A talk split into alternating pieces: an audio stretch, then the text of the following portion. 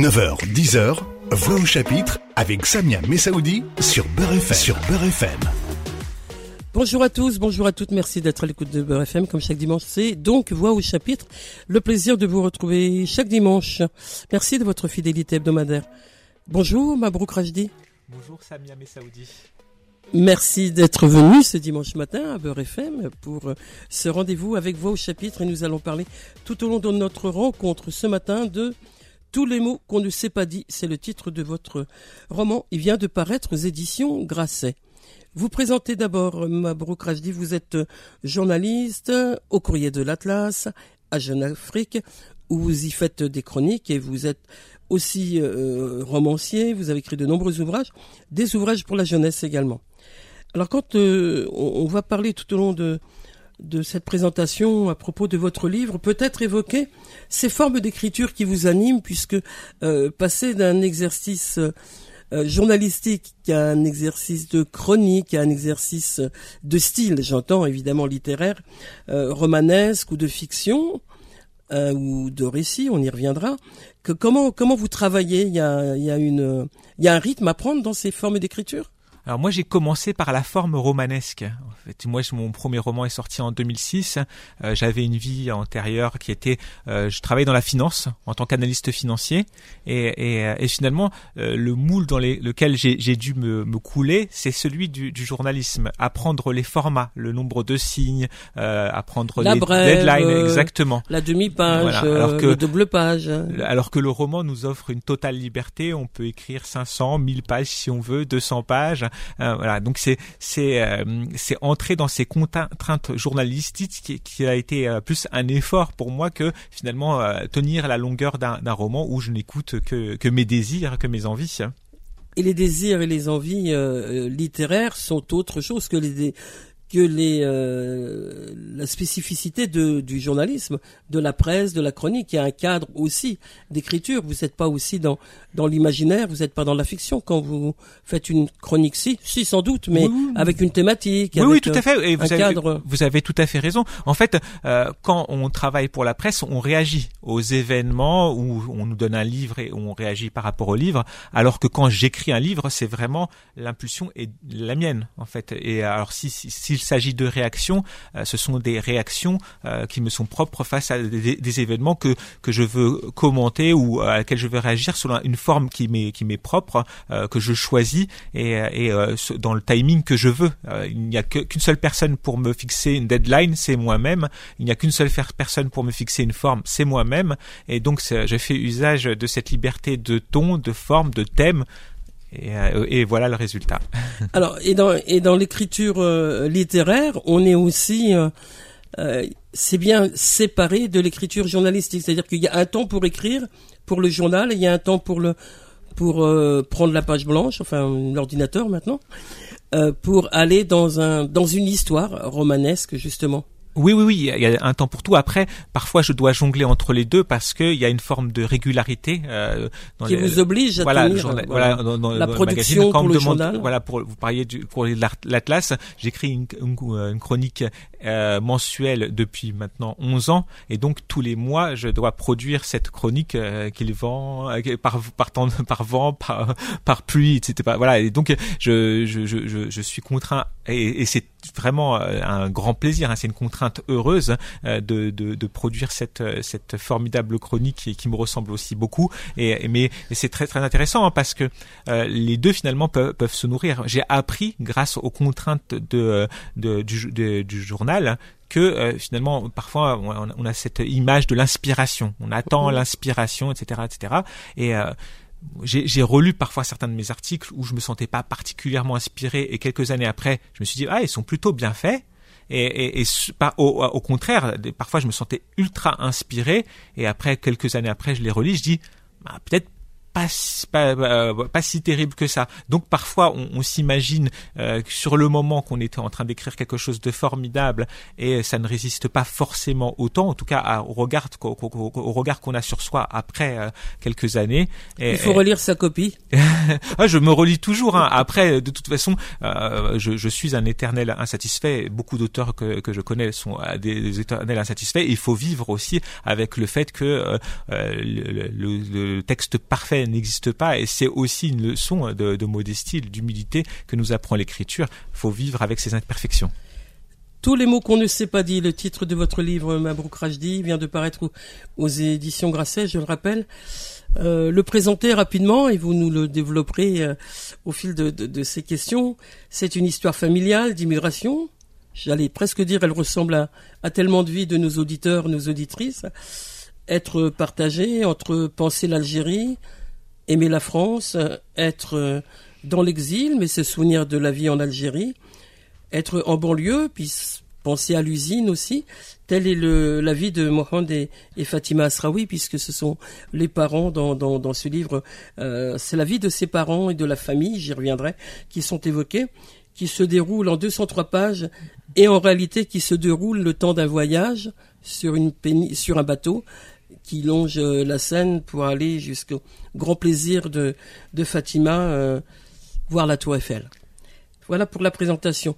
Juste peut-être euh, dans une histoire familiale aussi aussi douce, aussi en même temps forte dans dans ce qu'a traversé cette famille, il y a quelque chose. je viens de le dire, les les parents pourraient s'y retrouver, les auditeurs auditrices pourraient s'y retrouver, mais c'est une histoire romanesque c'est pas un récit, donc c'est pas votre vie propre.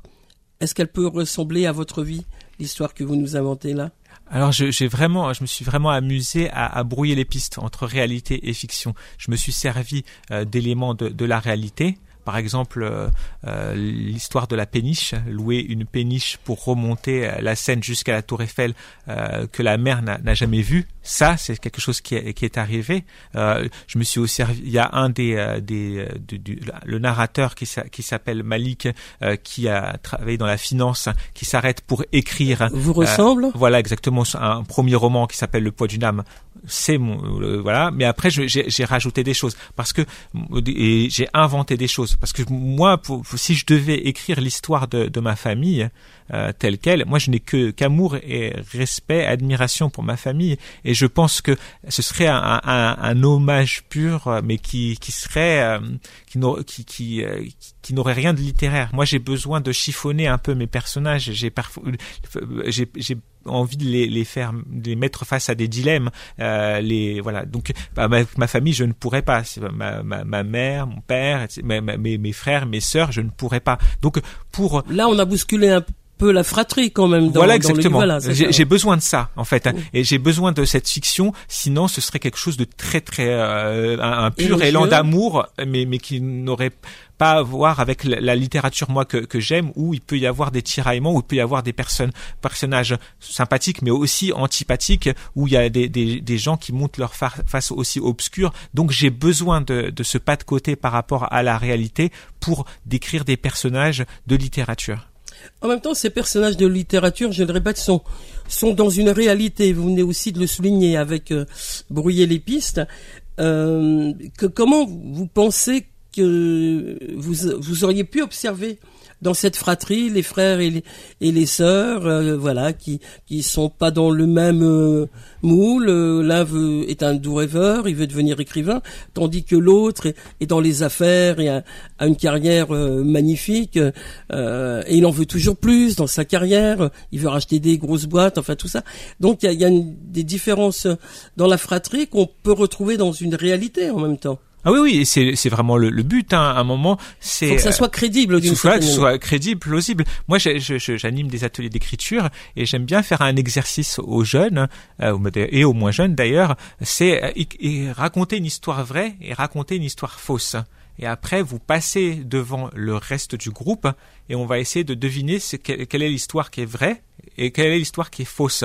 Et euh, comment vous avez construit? Après on réfléchit comment avez-vous construit l'histoire vraie ou fausse etc et parfois bah, une méthode c'est de, s'inspirer en fait de, la réalité et de la faire dériver. C'est exactement moi moi ce que j'ai fait. Mais après pour euh, pour que ce soit crédible effectivement il faut ramener à, l'expérience commune sa propre expérience ou d'expérience qu'on connaît. Donc euh, c'est là où j'essaye de mentir vrai ou de dire la vérité avec un peu de mensonge. Je sais pas en fait mhm. comment. Voilà, c'est un, un, un, dosage. Mais après, je me suis promis de jamais dire totalement ce qui est vrai, ce qui est faux. Le but c'est pas de même savoir. Même ce matin, même ce matin. voilà, non, non, mais mais la vérité, c'est la, vérité euh, du littéraire. Après le, le reste, savoir. Et euh, chaque lecteur, lectrice va trouver euh, son compte dans une lecture quelle qu'elle soit. Voilà. Ce livre ou un autre. Voilà. Est-ce que ce que vous dites est, est très vrai. En plus, vous avez ramené à l'expérience commune des, familles issues de l'immigration, euh, et, c'est très vrai. J'ai eu ces, retours de personnes. Par exemple, il y a une toute première scène où il y a un oncle qui vient, euh, l'oncle Yacine, euh, sans prévenir, et il reste pendant un temps indéterminé. Donc on ne sait pas s'il va rester un jour ou trois mois. Et beaucoup de gens m'ont dit ah mais hein, c'est quelque chose qui est arrivé dans ma famille, etc. Vraiment plein plein plein de gens. Mais mais là aussi au-delà des, des, personnes issues de l'immigration, il y a des gens qui m'ont dit mais je me suis reconnu dans dans certains dans, dans, dans certains personnages hein, où j'ai reconnu des gens dans certains personnages parce que euh, ce n'est pas que où il y a aussi une question universelle. Il y a des êtres humains en fait. Et donc euh, vous parliez tout à l'heure de, de de, l'ambition d'un personnage dévorant, jamais satisfait, c'est Kader hein, euh, qui, qui veut le monde et voilà. Et, mais ça existe un, peu partout ou des, ou des doux rêveurs qui, qui chassent euh, qui, un idéal voilà c'est j'ai aussi voulu parler de la condition commune la condition humaine bien sûr parce que dans le, fil de ce voyage euh, en bateau pour aller jusqu'au au bonheur pour la mère de de, de, voir la tour Eiffel mais je raconterai pas tout il y a vraiment une sensibilité des personnages qui est vraiment très euh, qui m'a moi profondément touché parce que ça ressemble tellement à nos vies je le je le rappelle encore. Mais en même temps euh, il y a l'histoire. Et je crois que la la construction même du, du roman est intéressante puisque d'un chapitre à l'autre en fait c'est les ponts que traverse le bateau enfin qui est, enfin le, que le bateau traverse la Seine passe les ponts. Et à chaque fois qu'on passe un pont on passe une période d'histoire et je trouvais ça absolument extraordinaire. Alors, on est quelquefois, enfin, on est quelquefois, on est dans un temps en Algérie, encore dans dans cette euh, Algérie dans la guerre, un peu plus tard dans un sous un autre pont, on va être euh, en France déjà, l'arrivée, etc. Et je trouve que cette construction, elle était très habile et très très poétique en même temps. Merci. Euh, oui, oui. En fait, j'ai vraiment voulu construire cette euh, remontée de, de, la scène comme aussi une remontée du temps. Mais le temps est déconstruit, il n'est pas euh, chronologique. Je, donc, c'est des périodes, effectivement. Exactement. Hein. Et, et, on peut euh, passer de 1962 à un peu plus tard 1970 et après revenir, à, à, voilà, etc., etc., Parce que la, le, sens, en fait, hein, l'histoire familiale ne se comprend pas forcément de, de façon linéaire dans la chronologie, mais euh, de façon déconstruite. Parce qu'elle se construit aussi avec des souvenirs. Exactement. Et les voilà, c'est comme ce voyage euh, sur la scène, c'est aussi les souvenirs qui reviennent. Exactement. Et les souvenirs euh, eux, ne suivent pas un ordre forcément chronologique. Et, et moi, j'aime bien aussi l'idée que bah, la, ville parle de son histoire. Moi, je dis souvent aussi aux, gens que il faut regarder le nom des, des rues, le nom des ponts raconte une histoire. Mabrouk Rajdi, tous les mots qu'on ne sait pas dit, c'est le titre de son ouvrage qui vient de paraître aux éditions Grasset. On vous retrouve dans un instant. Voix au chapitre revient dans un instant. Beurre FM, 9h-10h, Voix au chapitre avec Samia Messaoudi poursuivons notre rendez-vous. Je rappelle que je reçois ce dimanche matin Mabrouk Rajdi.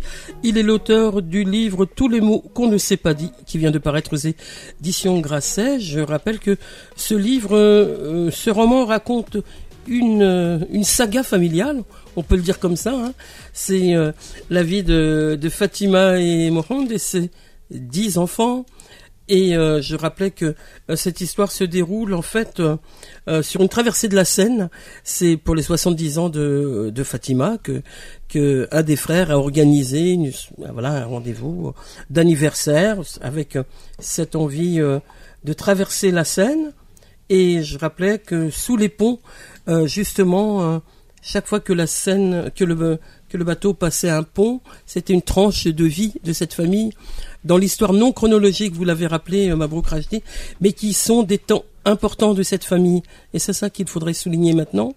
Il y a cette partie, il y a, il y a, la guerre, il y a la vie en France, il y a la guerre violente, hein, avec ce qu'a subi aussi Fatima, évidemment, enfin évidemment, qui était euh, le lot de, de, beaucoup de femmes avec l'armée française, on va le dire comme ça, et qui après, euh, quand elle arrive en France, il faut, voilà, il faut vivre dans l'exil et, et le père est ouvrier, etc. Et donc il y a toutes ces séquences euh, de, de, tranches euh, de leur vie familiale.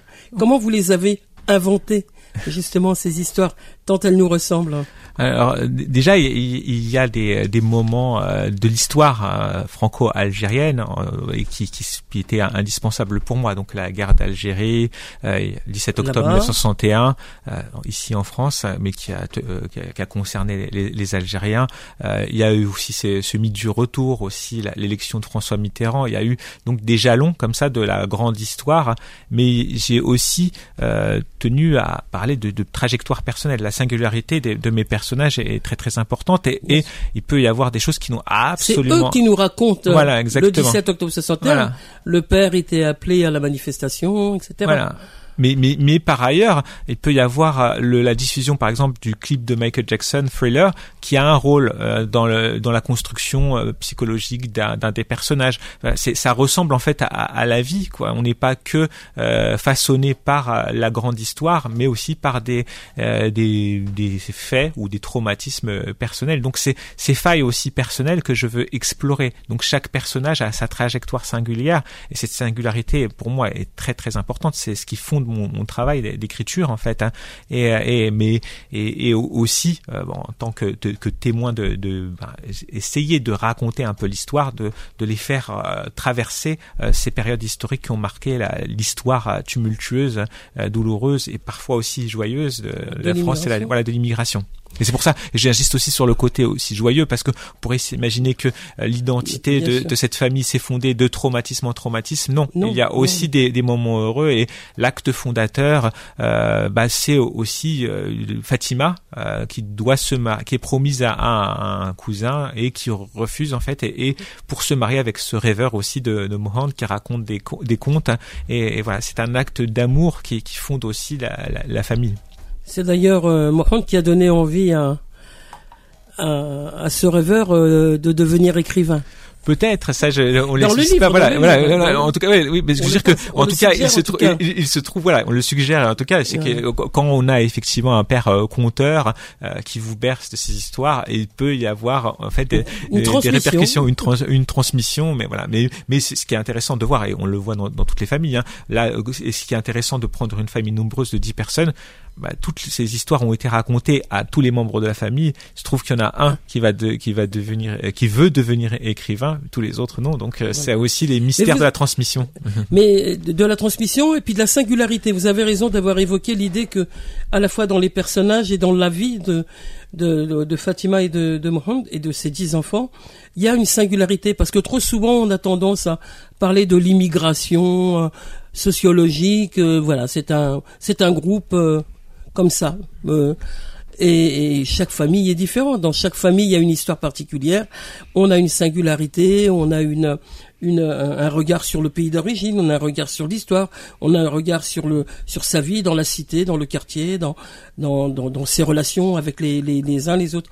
Et je trouve que ça c'est intéressant, y compris par exemple dans dans une part dans un, un sous un pont il, et dans, dans un chapitre, euh, il est il est raconté cette vie ouvrière de de Morand avec euh, le, le le, le, français qui va devenir son ami. Mais au départ, il, il, c'est troublant d'ailleurs cette histoire de, on l'appelle Bico et puis après il comprend pas ce que veut dire Bico.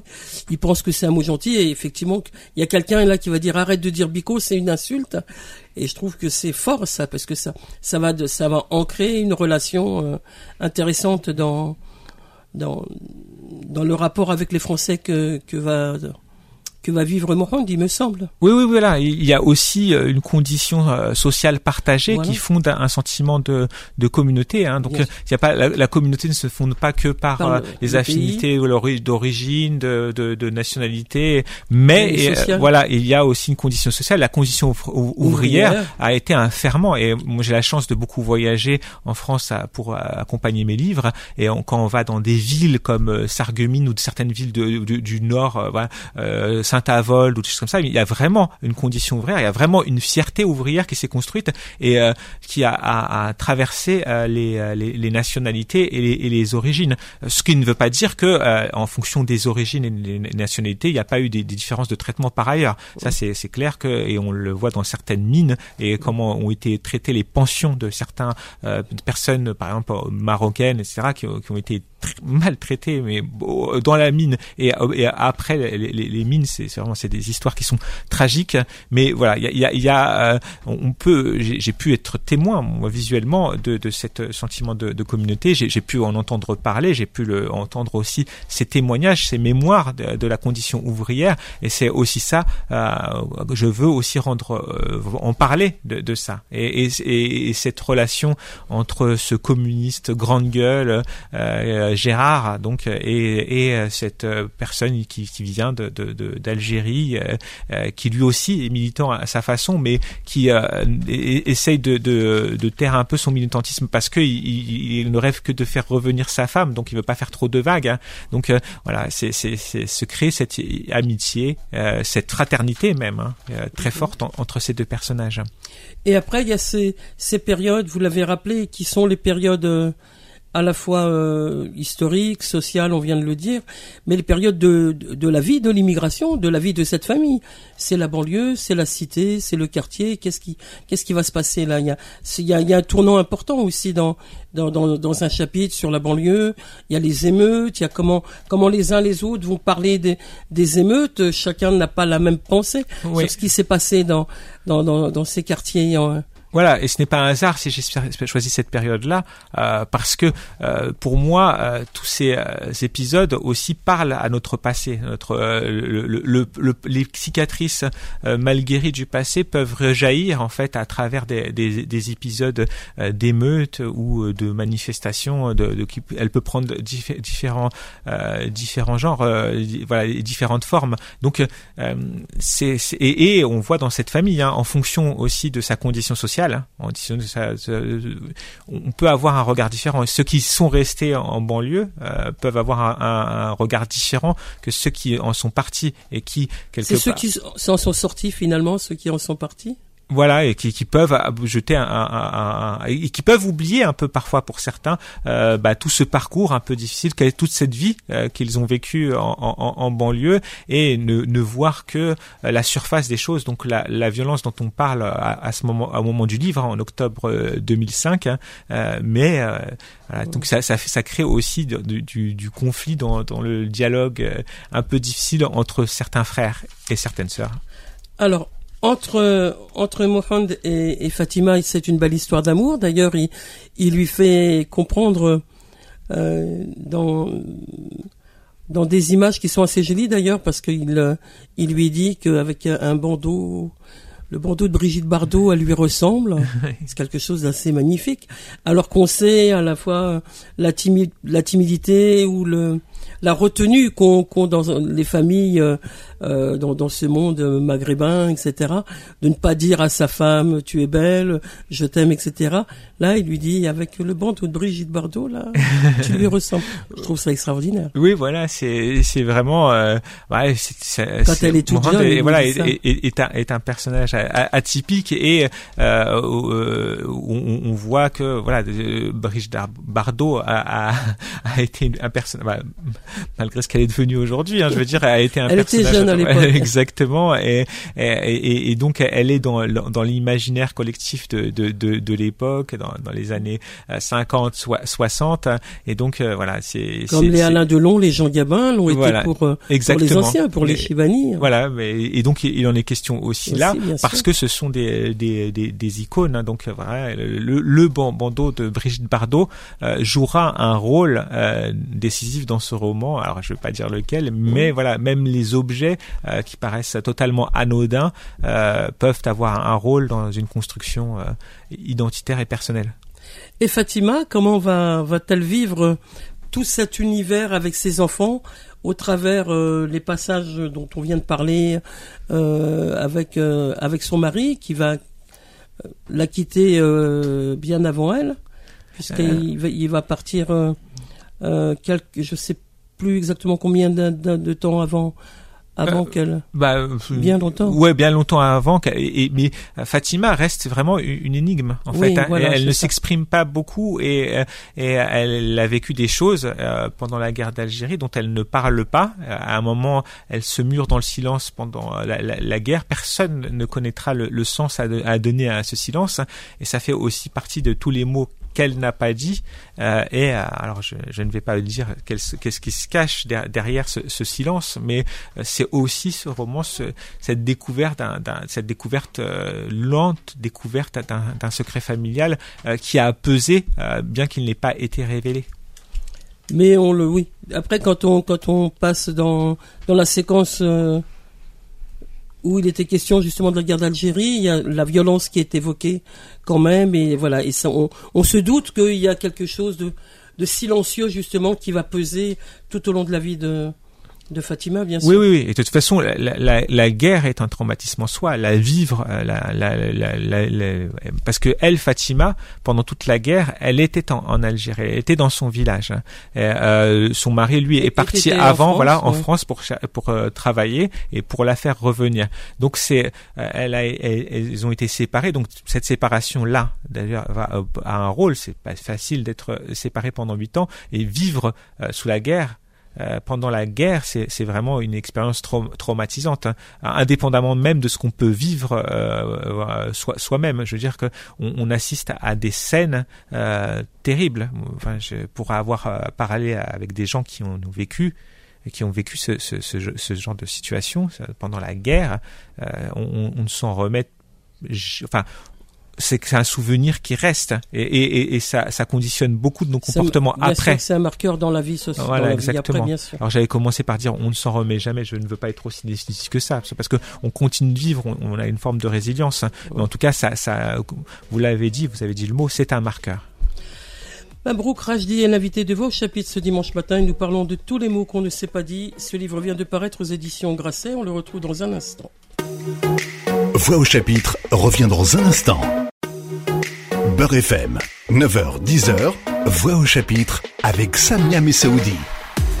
Toujours avec euh, Mabrouk Rajdi, nous parlons de tous les mots qu'on ne s'est pas dit. C'est le titre de son ouvrage. Il vient de paraître aux, éditions Grasset. Tout au long de ce Voix au chapitre ce dimanche matin, on a évoqué le parcours, la vie d'une grande famille, d'une saga familiale euh, qui euh, a quitté l'Algérie, qui est venue s'installer en France et on, on connaît la vie maintenant de Mohamed Fatima, de ses dix enfants, une grande fratrie, et ce rendez-vous pour euh, l'anniversaire. On va pas tout raconter, mais quand même donner des pistes hein, pour donner envie à nos auditeurs auditrices qui nous écoutent. Euh, pour les 70 ans, donc, la famille va décider d'offrir une, une, tour Eiffel au sens voir la tour Eiffel, puisque c'est son rêve à Fatima et elle va, euh, voilà, il va se passer cet anniversaire magnifique. Enfants, petits enfants vont être là réunis euh, pour euh, et la vie défile sur la scène et, et, passe les ponts jusqu'à jusqu'à la Tour Eiffel. Un mot sur ce sentiment qu'avait Fatima. D'abord, elle n'était pas au courant du tout. C'était une belle, belle surprise, évidemment, pour elle. Oui, c'est une surprise. Offrir la Tour Eiffel, c'est une jolie formule. Euh, vraiment, bravo, Samia. Euh, voilà, non, non, mais c'est aussi la, Tour Eiffel. Euh, elle a un rôle dans sa vie personnelle, mais symboliquement, c'est aussi un rêve français. Et c'est se dire que cette personne qui est venu en France, à Paris, euh, et n'a jamais vu la Tour Eiffel jusque-là. Elle était si loin et si proche de, de ce rêve français finalement. C'est euh, ces personnes qui ont grandi en France, mais dans un monde à part. Et avant même son départ en banlieue, quand elle était à, à, Paris, elle était dans ce, ce monde à part. C'est aussi euh, ce monde à part que, que j'ai voulu montrer cette euh, séparation euh, qui a été subie. Je veux dire, à un moment, quand on parle de communautarisation, c'est des, des, des choses qui ont été euh, si ce n'est décidé, en tout cas très fortement orienté politiquement. Et euh, j'insiste aussi sur la question politique, hein, parce que au-delà, il, y a, donc une histoire, un, roman évidemment, et euh, auquel j'essaie de donner un sens. Hein.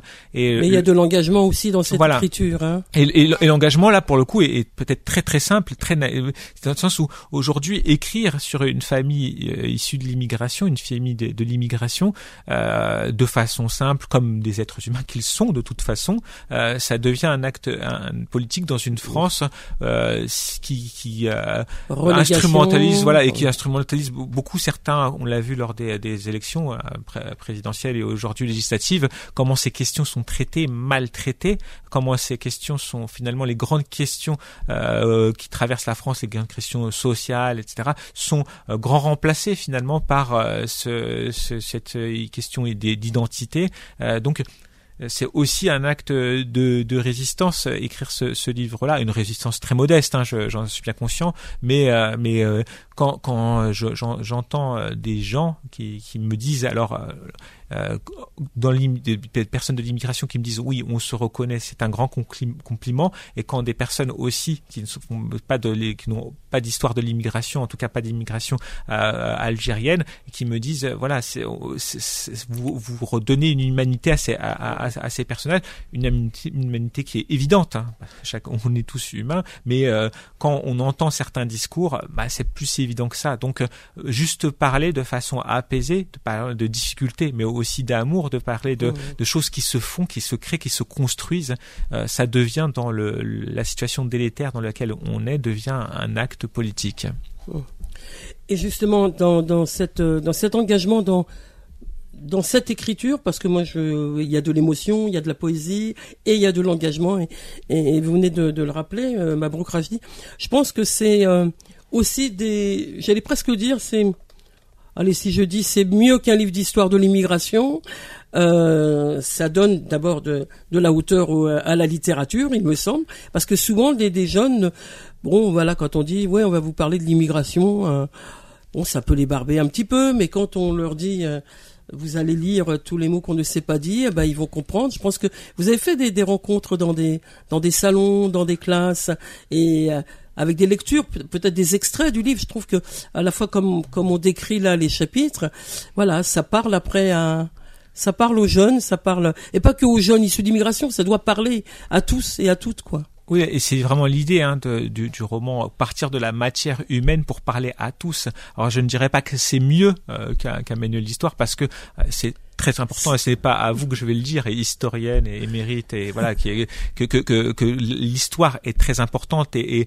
et, euh, écrire l'histoire telle qu'elle est pas même pas sans indépendamment du roman est très très important. à l'idée d'être accessible sur voilà exactement. Voilà. Mais c'est c'est c'est complémentaire en tout cas et et et, et c'est vraiment moi ça l'idée. Vraiment c'est c'est d'entrer d'offrir une autre porte d'entrée à, à, à l'histoire l'histoire d'ailleurs pour elle-même. Hein, je ne fais pas un cours d'histoire et je, ce n'est pas que euh, vous allez apprendre les dates importantes. Non, je, je, vais essayer de vous bercer dans, dans, dans une histoire. Vous allez, euh, j'espère que vous l'aimerez. Mais si aussi vous apprenez quelques jalons dans cette histoire, euh, l'histoire franco-algérienne, euh, c'est toujours du, du, bonus. Mais euh, voilà, et vous le dites, c'est vraiment une porte d'entrée très importante. Moi, j'ai aussi la chance de faire beaucoup de, de rencontres scolaires et donc dans des salons, d'échanger beaucoup et de voir aussi les, les, manques qu'il y a dans la, la connaissance euh, historique. Hein. Je veux dire, euh, aujourd'hui même parler à, des personnes euh, jeunes issues de l'immigration algérienne de la guerre d'Algérie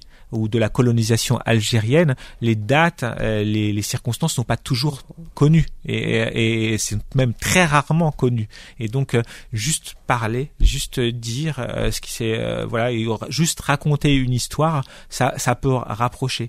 Donc et, aussi, euh, moi j'aime bien dire aux jeunes, j'avais écrit aussi un autre livre qui parle, euh, livre jeunesse spécifiquement jeunesse, qui s'appelle Toutes les couleurs de mon drapeau, qui parle de euh, cette relation franco-algérienne, cette immigration franco-algérienne. Et, la leçon de, ce livre jeunesse, c'est vous avez aussi des points d'accès à l'histoire qui sont vos propres familles. Vous pouvez les interroger. Moi, j'avais été frappé, j'avais été dans un atelier à, la Courneuve.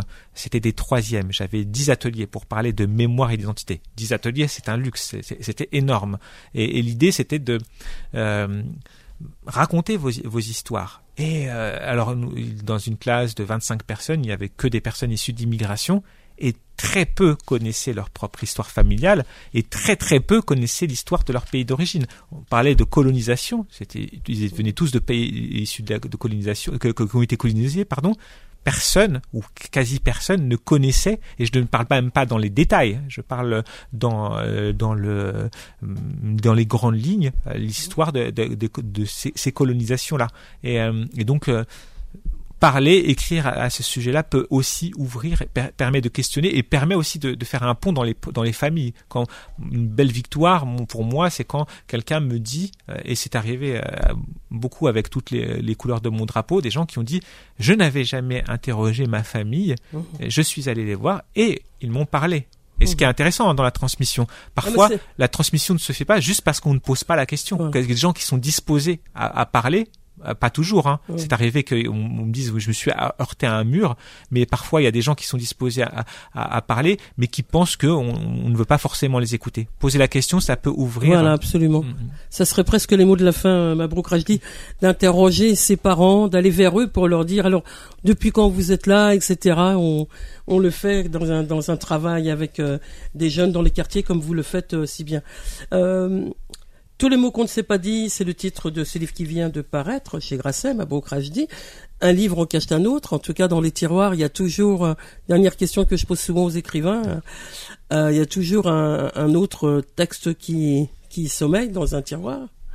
On vous reverra pour euh, ce prochain, mais il est en cours ou il y a, il y a, toujours ces, ces, écritures avec, avec la presse, les chroniques, les les coups de cœur, les. Euh, il est en cours et il est fini. Euh, et je ce sera probablement le prochain un roman jeunesse hein, que j'ai pris beaucoup de plaisir à, écrire et euh, qui parle d'un sujet qui n'a rien à voir avec tous les mots qu'on ne s'est pas dit mais c'est aussi ça mon plaisir hein, c'est de, d'ouvrir mes, mes propres, mon propre imaginaire et voilà d'explorer différentes formes et, différents univers.